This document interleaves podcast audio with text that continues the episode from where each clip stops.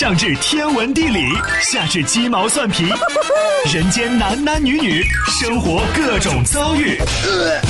这天下的事儿就没有谈笑不聊的。这小子什么都敢说。开心 Taxi，道听途说，就听谈笑的。困了吧？嗯。累了吧？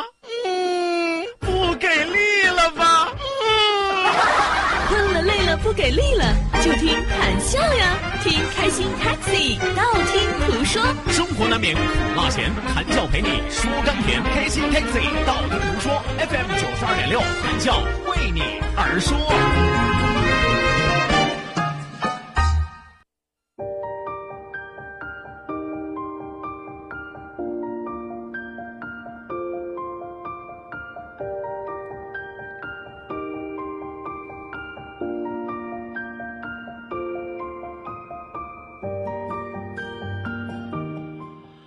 说一部高档手机有百分之七十的功能，它其实是没用的。一档高档的轿车，百分之七十的速度是多余的，因为你跑不起来呀。一栋豪华的别墅，百分之七十的面积都是空闲的。一大堆的社会活动，百分之七十都是无聊空虚的。一屋子的衣物用品，百分之七十都是闲置没用的。一辈子挣钱再多，百分之七十都是留给别人花的。所以说，现实的残酷告诉我们，生活需要简单明了，享受人生，你只需要守住百分之三十就好。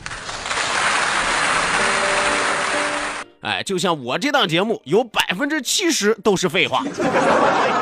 但你也不排除有百分之三十，那就是真理。真理掌握在少数人的时间里，真理也掌握在少数的时间里啊。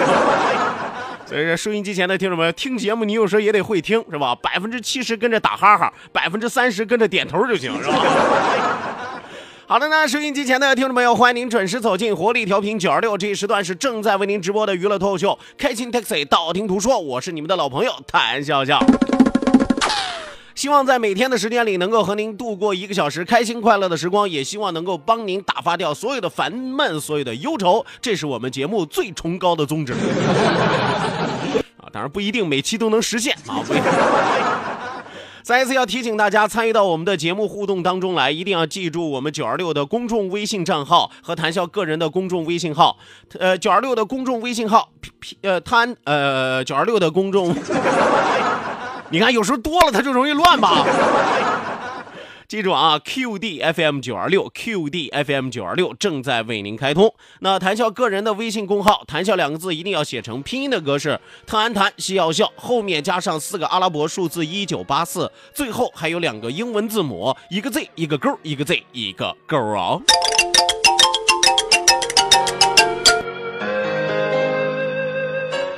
OK 呢？除此之外，网络收听我们的节目，欢迎您手机下载蜻蜓 FM，搜索青岛西海岸城市生活广播，或者是直接关注我们九二六的公众微信账号 QDFM 九二六，下拉菜单同样支持在线直播。与此同时，还要提醒大家记住我们两千人的 QQ 大群二三幺五二五七三六二三幺五二五七三六。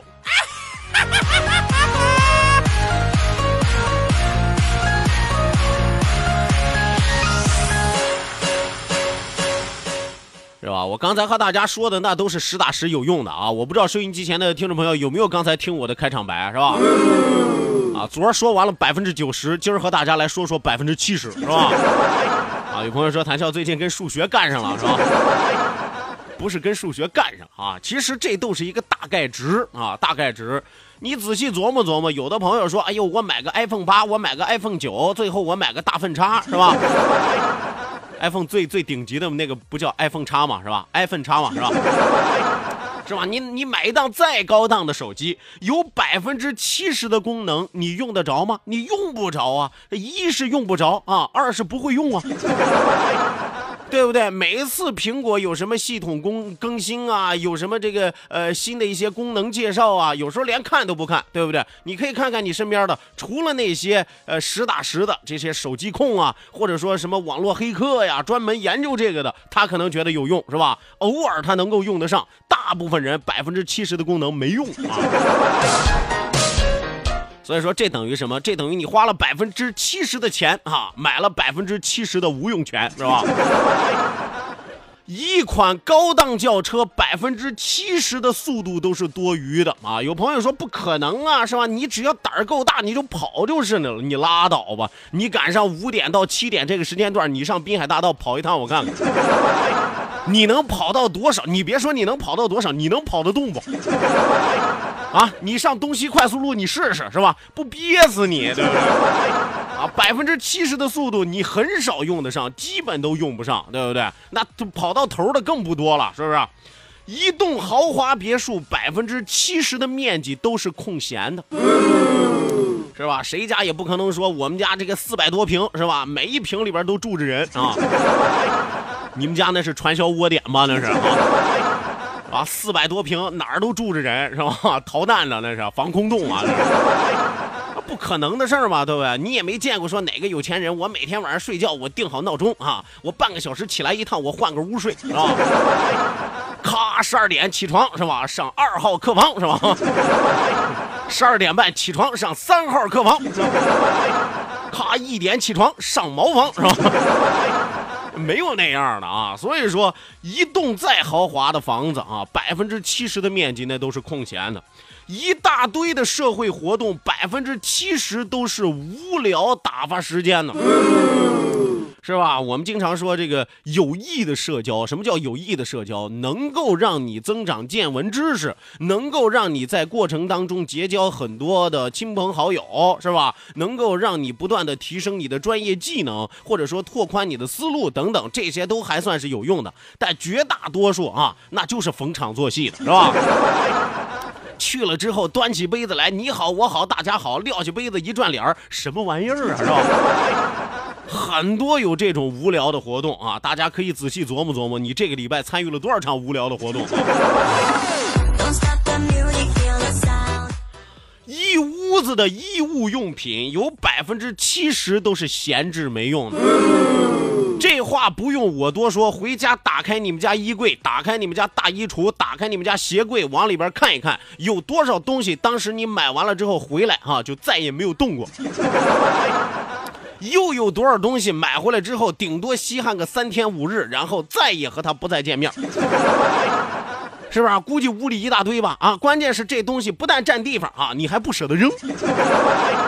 哎呦，这当年我花钱买的，是不是？你看我一共回来我穿了没几回呢，你倒是穿呀，不稀罕是吧？百分之七十都是闲置的啊！最后一条，我觉得说的最有道理。人这一辈子啊，你挣再多的钱，有百分之七十的钱你是留给别人花的 啊。可能听到这话，有朋友说不同意啊，这不可能啊，是吧？挣钱不为自己花，那我是个大傻瓜，是吧？你以为这年头傻瓜少吗？不少啊，对不对？自己辛辛苦苦打下的江山，自己辛辛苦苦家大业大，是吧？回头交给谁花呢？交给儿子花，交给闺女花。关键是儿子闺女还不一定养你，是吧？当然，咱说的是个个例啊，但其实就是为了要告诉大家，人生在世，及时行乐，是吧？莫使金樽空对月，古人都知道的道理，咱都活了这么大年纪了，还没弄明白吗？是吧？所以说，最后一句话最为关键啊！人这一辈子简单明了最重要，学会享受人生。最关键的是守住那百分之三十的纯粹就足矣。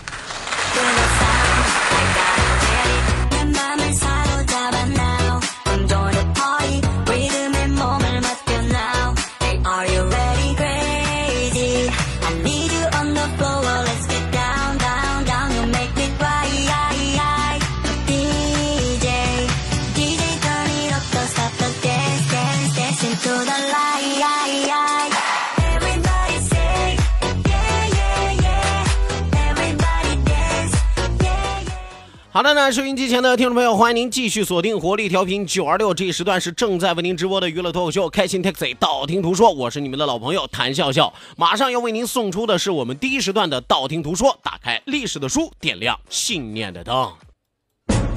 道，万法自然；听，天下大观；图，风雨无阻；说，说说说说说什么呀？到底说什么？我哪知道？听谈笑的呀。说，谈笑风生，道听途说，说说道听途说。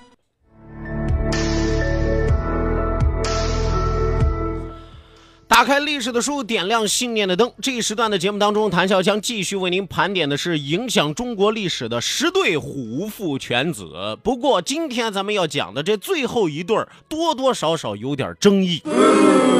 啊，为什么这么说呢？因为这个爹呢是军阀啊，这是属于近现代的这个十大虎父犬子最后一对了啊。爹是军阀，儿子呢其实是著名的抗日将领，而且具有满非常非常丰富的爱国主义情怀。有朋友说，那这怎么能出来虎父犬子呢？但是您别忘了，是吧？人无完人，是金无足赤啊。在某一段时期之内，在某一个人的某一个方面，可能也有不露脸的地方。今天要和大家说的是这对虎父犬子张作霖和张学良。张作霖生于一八七五年的三月十九号，卒于一九二八年的六月四号，字雨亭，汉族人，奉天省海城县驾长四乡马家房村西小洼屯的人。啊，有朋友说谭将，你这说了一大堆的啊，到底是哪儿？就是今天辽宁省海城市啊，就这么简单啊。但是刚才很具体吧，是吧？你不一定能找得着啊。著名爱国将领张学良的父亲张作霖，乳名叫做老疙瘩啊，他喜欢别人叫他张大帅啊。哎，这要要记住啊，张大帅啊是个职称啊，不是形容他的长相啊。张作霖呢，自幼是出身贫苦农家，参加过中日甲午战争，后来投身绿林，势力逐渐壮大。清政府无力征剿，就将其招安。张作霖协助清廷剿灭了杜立三等土匪的势力，后来又消除了蒙患，维护了国家的统一，逐步提升。那么，先后担任过奉天的督军、东三省的巡阅使等等等等，号称是东北王。哎，一提张作霖，很多朋友都知道东北王老疙瘩啊，成为了北洋军阀系北洋军奉系的首领啊，成立了东三省的陆军整理处，与孙中山、段祺瑞及卢永祥结成同盟。第二次直奉战争胜利之后，张作霖打进北京城，任陆海军大元帅啊。那时候没有空军啊，一说陆海，很多朋友说掉了一个空吧。那时候谁飞得上去是吧？那时候反正中国还没有空军呢。陆海军大元帅代表中华民国行使统治权，成为国家的最高统治者啊。呃，在位期间曾经多次抵制日本人的拉拢，拒绝签订卖官条约。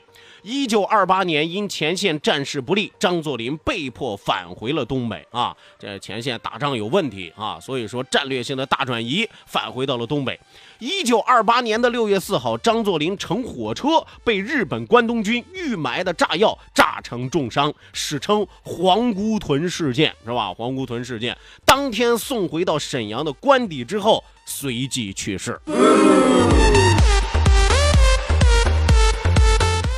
所以说讲完了他爹之后，你别看张作霖他是军阀出身、绿林出身啊，但其实最基本的这个民族大义他是有的，是吧？坚决不和日本人这个为虎作伥，坚决不和你们同流合污，是吧？我有我的原则，我有我的底底线，是吧？我在中国再怎么霍霍，那属于我们国家自己的事儿，是吧？你要是想进来插一杠子，那不好意思啊，揍你个龟孙子，是吧？